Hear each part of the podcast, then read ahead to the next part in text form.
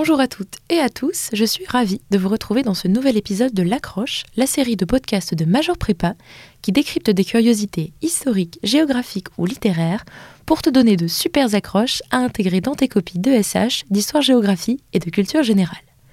Pour continuer cette série, je te propose une plongée au cœur de l'histoire de l'un des groupes criminels les plus violents et les mieux organisés au monde, qui défie les justices mexicaines et américaines depuis plus d'un demi-siècle le cartel de Sinaloa.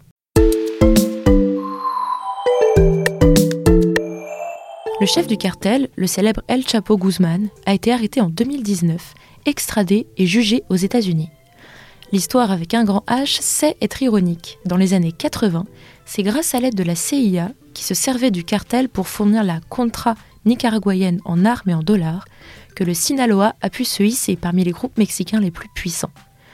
Le gouvernement américain, en pleine guerre froide et sous la présidence de l'interventionniste Reagan, soutenait en effet les Contras contre le gouvernement sandiniste alors en place au Nicaragua, qui manifestait des idéaux socialistes, anti-impérialistes et était affilié à l'international socialiste. Dans les années 90, c'est le cartel de Sinaloa qui introduit aux États-Unis la méthamphétamine. Il prospère grâce aux drogues de synthèse, à l'héroïne et à la marijuana, mais également grâce à une corruption massive de tout l'appareil d'État mexicain. En particulier, en 1996, les cartels les plus puissants parviennent à placer José Gutiérrez à la tête de l'Institut national de lutte contre la drogue. Il était notamment payé par le cartel de Juarez pour épargner ses chefs et les aider au transport de cocaïne, et fut condamné en 1997 à 40 ans de prison. Des policiers les moins gradés jusqu'à leur chef, l'argent des cartels irrigue tout un écosystème véreux au point que l'on parle parfois d'un narco-État parallèle. En 2019, le secrétaire de la sécurité du Mexique lui-même est arrêté pour complicité de trafic de drogue. Il avait accepté les pots de vin du cartel de Sinaloa. En 2000, la victoire électorale de Vicente Fox aux présidentielles mexicaines met fin à plus de 80 ans du règne du PRI, le Parti révolutionnaire institutionnel, particulièrement infiltré par les cartels. Mais le même schéma se répète même si la volonté affichée de Fox de faire la guerre aux narcos se traduit par des bains de sang, accentués en 2006 avec l'élection de Felipe Calderón. Après des guerres internes au cartel, une partie des chefs du Sinaloa décide alors de se doter d'une milice privée pour se protéger. Los Antrax est né.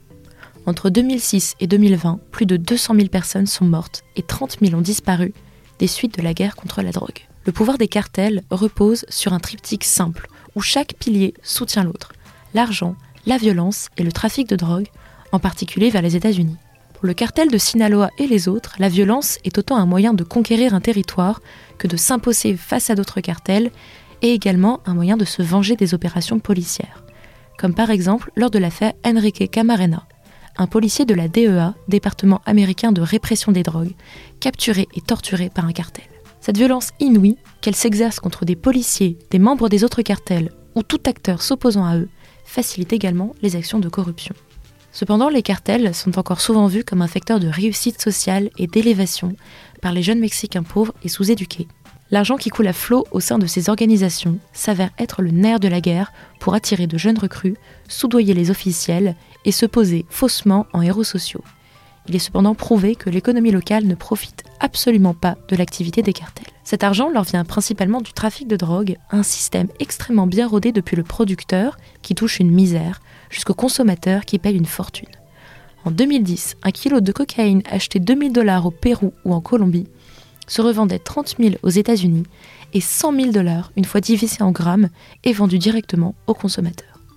Contrôler toutes les étapes du trafic est alors crucial. Le fentanyl et l'oxycodone, faciles à synthétiser et extrêmement addictifs, ont ainsi vu leur production exploser depuis 2012, tandis que la guerre fait rage entre les cartels pour contrôler les voies de passage vers les États-Unis.